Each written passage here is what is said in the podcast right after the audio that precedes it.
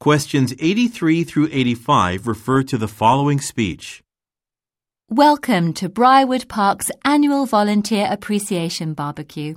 Over the past year, you have kept this park clean and beautiful. Together, you've spent hundreds of hours planting, weeding, mowing, and doing much more. You're always willing to lend a hand. So today, the Parks Commission thanks you for all your hard work. Vivian and Brian will now hand out plastic cutlery and paper plates. After that, come over to these picnic tables and help yourself to whatever you'd like. Cups and drinks are on the table to my left. Please enjoy the afternoon. Number 83.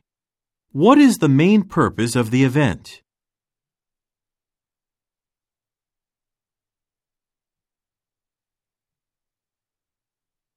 Number 84.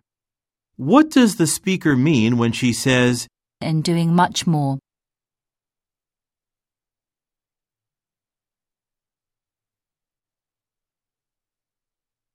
Number 85.